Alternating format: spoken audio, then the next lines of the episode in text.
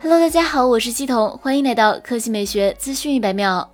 据此前消息，Apple Watch Series 7整体将进行 iPhone 12系列的设计语言，边框采用较为方正的直角设计，同时还会将苹果的边框进一步收窄。得益于此，也能获得更大的屏幕尺寸，分别为四十一毫米和四十五毫米，能显示更多信息。但是，正是因为这个新的屏幕方案，苹果引入了全新的层压技术，能够让显示屏更加靠近盖板玻璃。而这个问题已经导致 Apple Watch Series 7的生产遇阻，甚至可能会延期上市，令人遗憾。除了外观造型上的改。之外，此前还有消息称，苹果在 Apple Watch Series 7中加入了 iPhone 12系列的多彩配色，将会推出类似蓝色、红色和绿色版本机身方案，用户能有更多种的选择。功能性方面，此前有消息称，苹果将会为这一代加入血糖检测功能，无需抽血即可随时随地检测血糖，掌握自己的身体状况。来看第二条新闻。据港交所文件披露，八月三十一日，小米集团创始人、董事长雷军卖出逾三亿股小米股票，在小米的多头仓位从百分之十点六三降至百分之九点一二，按照二十五港元股价计算，价值约七十五亿港元。对于雷军为何突然卖出如此之多的小米股票，外界也是猜测纷纷，是个人原因还是支持小米造车？港交所和雷军本人均未公开表态。据港交所内披露，雷军此次仓位变动原因是雷军不再控制雷军基金会，导致可统计份额降低，并非减持。